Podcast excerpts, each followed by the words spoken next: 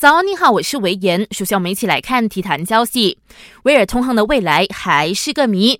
这名热刺后卫至今都还没有决定续约，有人传他会在这个夏天离开，所以明天对莱斯特城的英超第三十七轮会是威尔通亨代表热刺的最后一场主场比赛。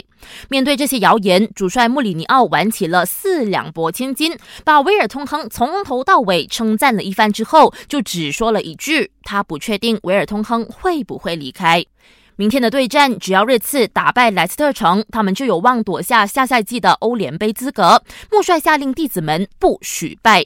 要看比赛，晚上十一点，别错过 Astro 频道八幺三的赛事直播。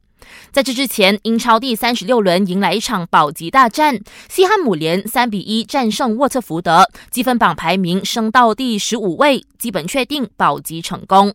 同一时间，英冠也决出了英超第一支升班马，在英冠第四十五轮比赛中，排名第二的西布朗一比二输给了哈德斯菲尔德，保证利兹联升上英超的资格。这也是利兹联时隔十六年重返英超。